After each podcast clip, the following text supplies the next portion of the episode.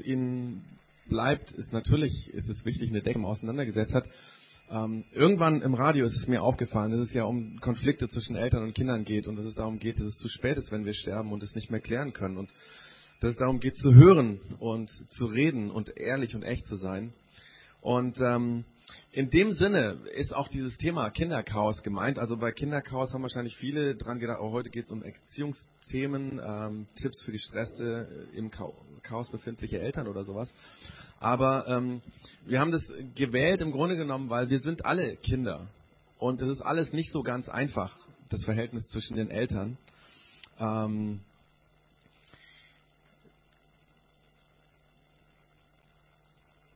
weil das Chaos hört ja nicht auf, wenn man, sag ich mal, das ähm, Alter als Kind verlässt, wenn man älter wird, wenn man Teenager oder wenn man über das Teenageralter ähm, hinauswächst, wenn man selbstständig ist. Letztendlich hört das ja nie auf. Das letztendlich dieses Miteinander mit den Eltern, dass man darüber nachdenken muss und gucken muss, wie geht es, wenn man selber mal Kinder hat und so weiter. Die Leiterin der Kinderturngruppe meiner kleinen Tochter, die hat selber eine Tochter, die ist allerdings schon ein Teenager-Mädel und die hat letztens ähm, zu mir gesagt, äh, ich würde sofort meine Tochter gegen zwei Kleinkinder eintauschen. Ähm, und sie hat dann ähm, mir schon viel Spaß gewünscht für das, was in unserer Family mit drei Kindern nochmal so im Teenageralter auf uns zukommt. Aber selbst wenn man keine Teenager hat ähm, oder selber selber kein Teenager mehr ist, dann ähm, ist es ja so, dass das Chaos oder das Mitten, das schwierige Verhältnis, ich hatte es eben schon gesagt, nicht unbedingt aufhört. Dass man, wenn die Eltern älter werden oder man selber Eltern, Eltern wird, ähm, damit einfach umgehen muss. Im Grunde genommen ähm, trägt ja das Leben diese ständige Spannung in sich zwischen Kindern und Eltern. Das hat damit zu tun, dass sich im Laufe des Lebens die Verantwortlichkeiten eigentlich ändern. Ähm, am Anfang des Lebens ist es ja so, das Baby hat noch keine Verantwortung für sich selber, die Eltern haben die volle Verantwortung.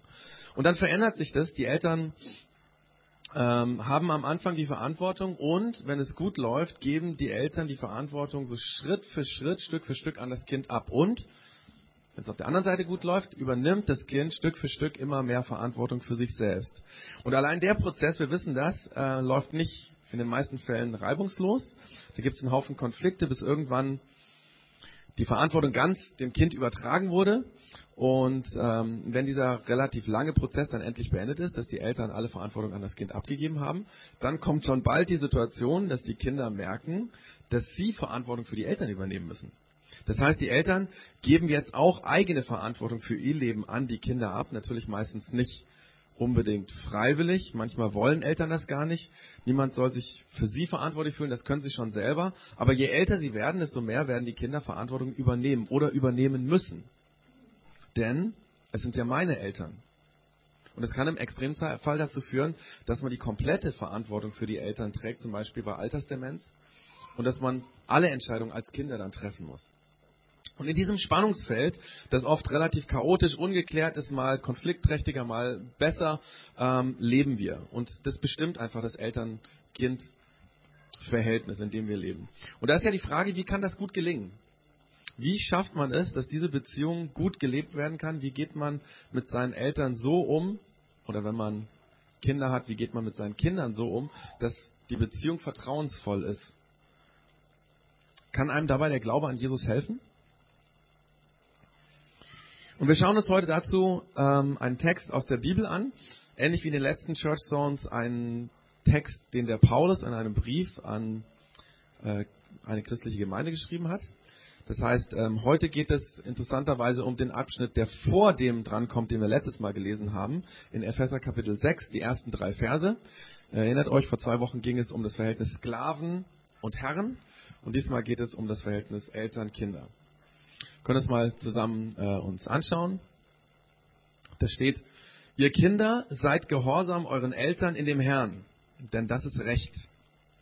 Ehre Vater und Mutter, das ist das erste Gebot, das eine Verheißung hat, auf das dir es wohlgehe und du lange lebst auf Erden. Und ihr Väter reizt eure Kinder nicht zum Zorn, sondern erzieht sie in der Zucht und Ermahnung des Herrn. So hat der Luther in seiner Bibelübersetzung diesen Abschnitt ähm, übersetzt. Da gibt es dann so Worte wie Gehorsam oder das ist Recht oder Zucht. Ähm, das erklärt sich für uns heute nicht so ganz von selbst. Und trotzdem mag ich diese, äh, diesen, diese Übersetzung, weil es relativ kompakt ist. Also neuere Übersetzungen versuchen das dann zu umschreiben und dann wird es manchmal so ein bisschen ähm, ähm, ja, ausschweifend. Ähm, deswegen mag ich diesen Text, weil er sehr kompakt und kurz und knapp sagt, worum es geht.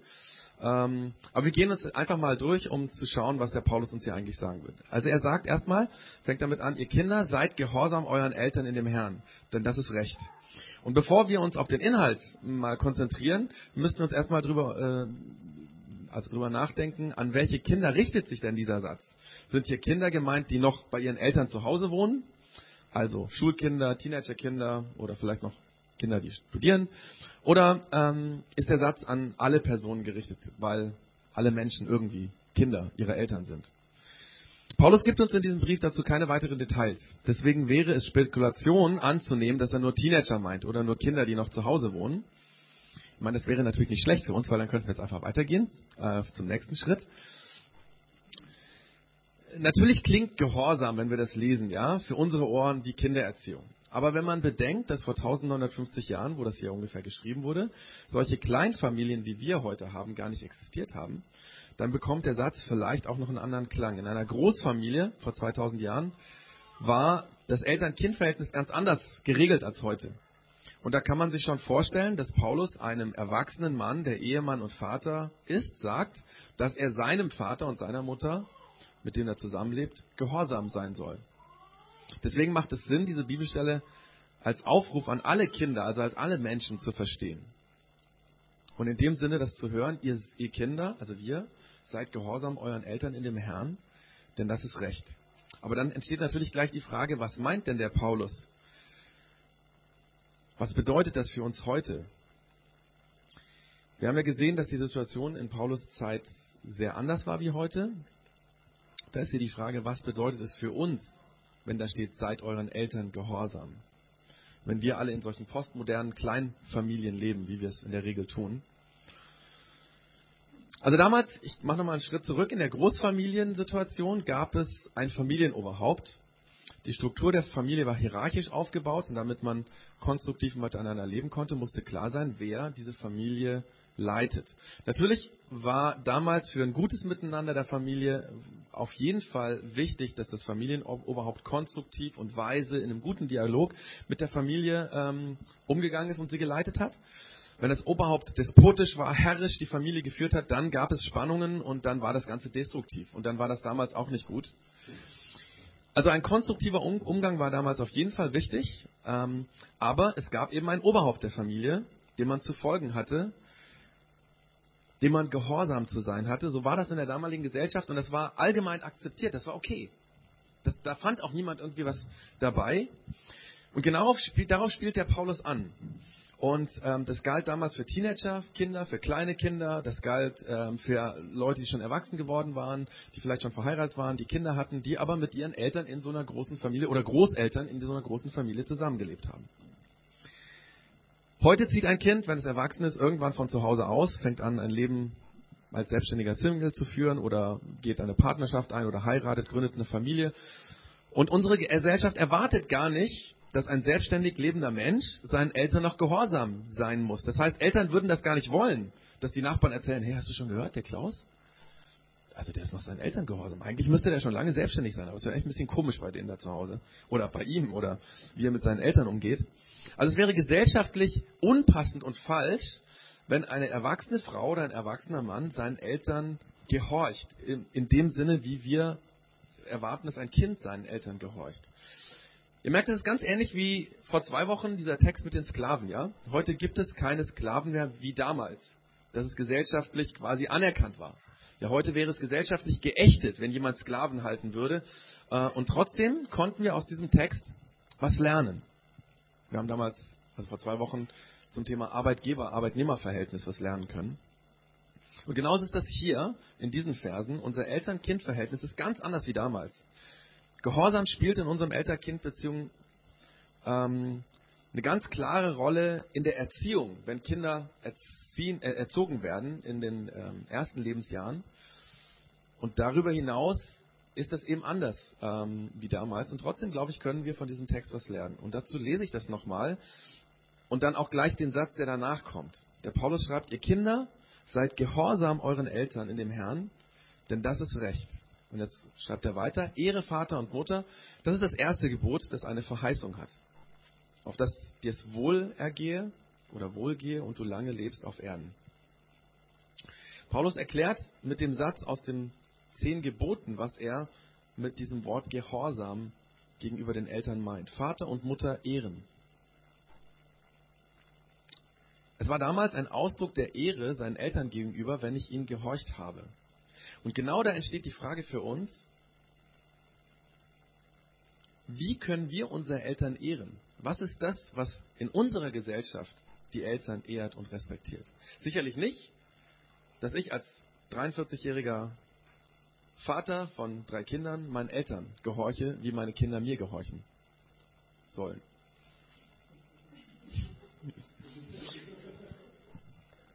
Ich sage ja, das ist spannungsgeladen, ne? Aber ist ja interessant, wenn ich die Vorsilbe von diesem Wort gehorchen wegnehme, dann passt das Wort auf einmal. Horchen, hören, zuhören, ernst nehmen, um Rat fragen, in einem guten Ton miteinander reden.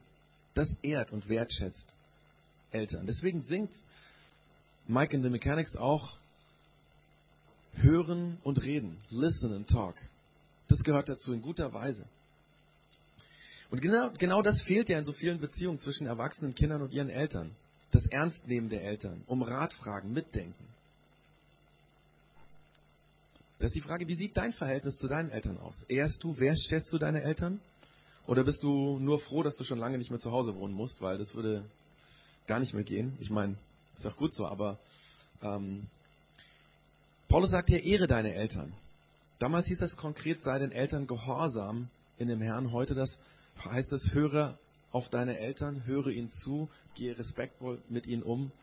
Und dann dieser Zusatz in dem Herrn. Und in diesem Zusatz in dem Herrn zeigt, wird angezeigt, worum es geht. Lass dein Gehorsam, also dein Hören, dein Zuhören, dein Ernst nehmen, um Rat fragen, selber Ratschläge geben, lass es von deinem Glauben an Jesus bestimmt sein. Jesus liebt deine Eltern, selbst dann, wenn du sie komisch findest. Selbst dann, wenn sie tatsächlich komisch sind. Und Eltern oder Menschen allgemein werden im Alter komisch. Das heißt, sie verändern sich und wir empfinden das als komisch, weil sie waren noch mal ganz anders. Äh, vor ein paar Wochen hat mir jemand gesagt, meine Mutter wird jetzt 70 und oh, das ist so krass, weil sie wird so anders. Sie verändert sich so stark. Sie wird komisch. Das ist so. Und trotzdem liebt Jesus deine Eltern so, wie sie sind. Und wir sollen sie auch lieb haben. Liebevoll, mit Rücksicht, mit Wertschätzung und Respekt mit ihnen umgehen. Das ist die Frage. Tust du das? Und ich weiß, dass es nicht einfach ist. Das ist schwer. Und ich predige mir an der Stelle selbst, weil ich will jetzt hier nicht aus dem Nähkästchen plaudern, aber bei mir in der Beziehung zu meiner Mutter, mein Vater ist schon vor mehr als zehn Jahren gestorben, aber in der Beziehung zu meiner Mutter, das ist nicht einfach. Aber es macht Sinn, wenn ich trotzdem meine Mutter ehre und achte, im Respekt mit ihr umgehe sie liebevoll behandle. Und da muss ich einiges lernen, das merke ich immer wieder. Es ist übrigens interessant, dass der Paulus an der Stelle darauf hinweist, dass dieser Satz aus den zehn Geboten eine Verheißung hat, eine Zusage von Gott hat. Nämlich, dass Gott demjenigen, der seine Eltern ehrt, dem verspricht er, dass es ihm gut gehen wird und dass er ein langes Leben führen wird. Und ich glaube, dass das ganz logisch ist, weil wie viel Kraft und Energie gehen verloren in Konflikten von Familien?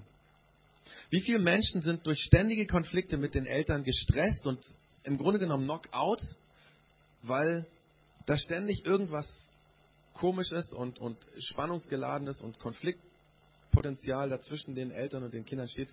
Und wie viel entspannter könnten, könnte das Leben sein ohne diese Konflikte? Das würde die Lebensqualität unglaublich steigern.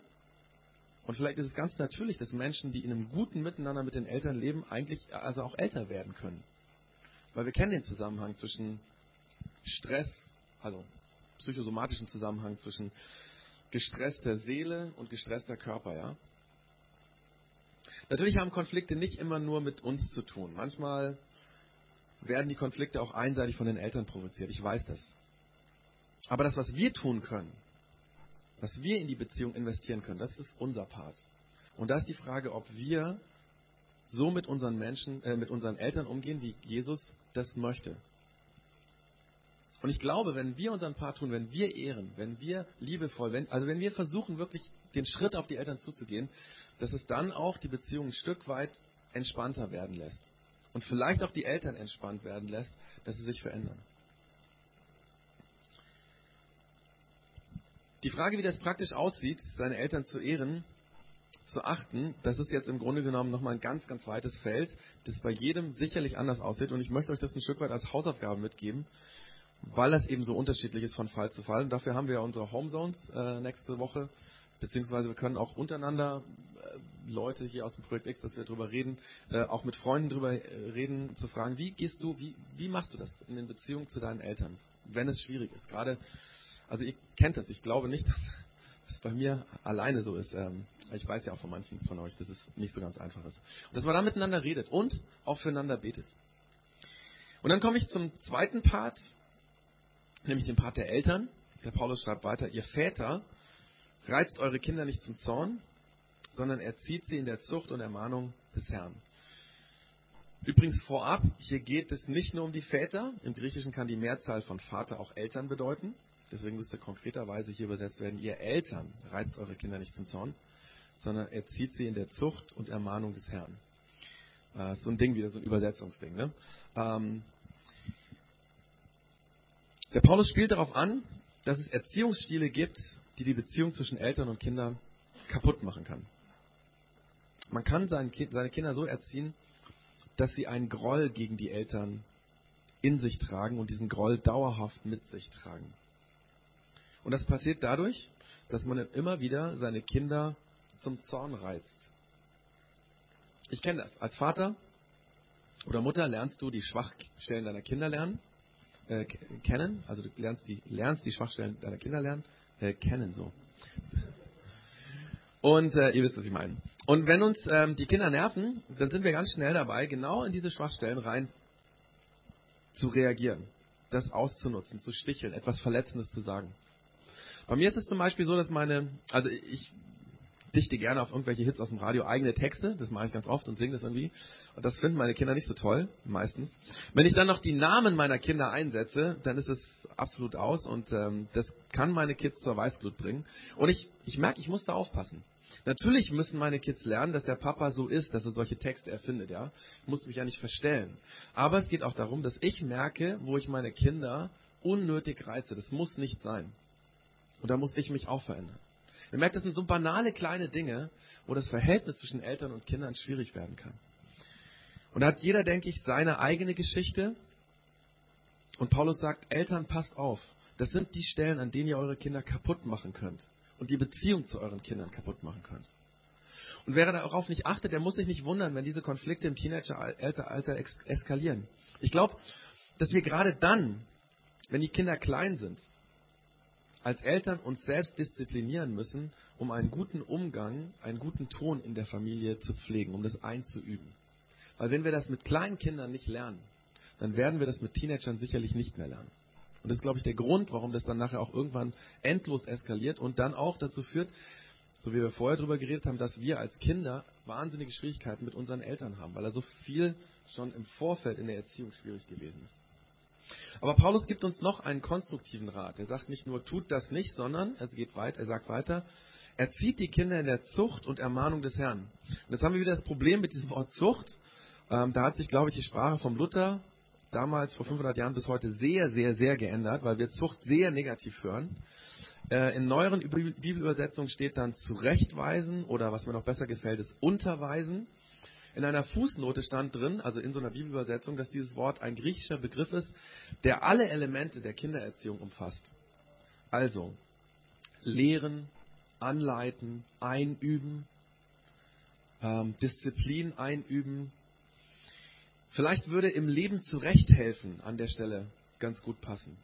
Also erziehen als im Sinne von fit machen fürs Leben. Und der Paulus macht uns Mut, unsere Kinder so zu erziehen und ihnen zu helfen, dass sie selbstständig werden. Dazu sollen sie angeleitet werden. Dazu sollen sie natürlich auch immer wieder ermahnt werden. Und da wieder dieser Hinweis, den der Paulus dranhängt, er sagt, erzieht die Kinder in der Unterweisung oder Zurechtweisung und Ermahnung des Herrn. Quasi so wie Gott uns ermahnt und zurechtweist und fit macht fürs Leben und hilft, dass wir zurechtkommen in unserem Leben, so sollen wir auch unsere Kinder erziehen. Und natürlich erleben wir, dass Gott uns manchmal auch sagt, das ist nicht in Ordnung. Das gehört dazu. Aber es gehört eben auch dazu, Kindern Hilfen zu geben, konstruktiv im Leben mit den Schwierigkeiten und Herausforderungen umzugehen. Das hat mit Werten zu tun, mit Maßstäben zu tun, Konfliktbewältigung, dass man Dinge einübt mit den Kindern. Aber das würde jetzt auch den Rahmen sprengen, wenn ich da, äh, das würde ein Erziehungsseminar sein, wenn ich da jetzt weiter darauf an, äh, eingehe. An der Stelle ein kleiner Tipp. Vor anderthalb Jahren habe ich zusammen mit dem Sönke Uden, der steht da hinten, ein äh, Erziehungsseminar, und zwar, das hieß Starke Eltern, starke Kinder vom Kinderschutzbund ähm, gemacht. Äh, das hat uns beiden, was Erziehungsfragen angeht, aber vor allem auch was die Beziehung zu den Kindern angeht, ganz, ganz gut getan. Also als Tipp am Rand vom Kinderschutzbund, starke Eltern, starke Kinder. Das ist ein sehr, sehr gutes ähm, Seminar an der Stelle. Und auch an der Stelle will ich die praktischen Dinge in die Gruppen, also in die kleinen Gruppen, die Homezones geben oder in die Gespräche jetzt über die Woche, redet darüber, ja, wie ist das als Eltern? Wie können wir konstruktiv und gut unsere Kinder erziehen? Ich glaube, das ist so ein, so ein Zwischending zwischen auf der einen Seite laissez-faire, lass sie machen, was sie wollen, das gibt ein Riesenchaos, und auf der anderen Seite so ganz, ganz super streng zu erziehen. Das muss irgendwo genau in der Mitte sein. Dass dann was Gutes hervorwachsen kann, ähm, was Gutes in den Kindern aufwachsen kann.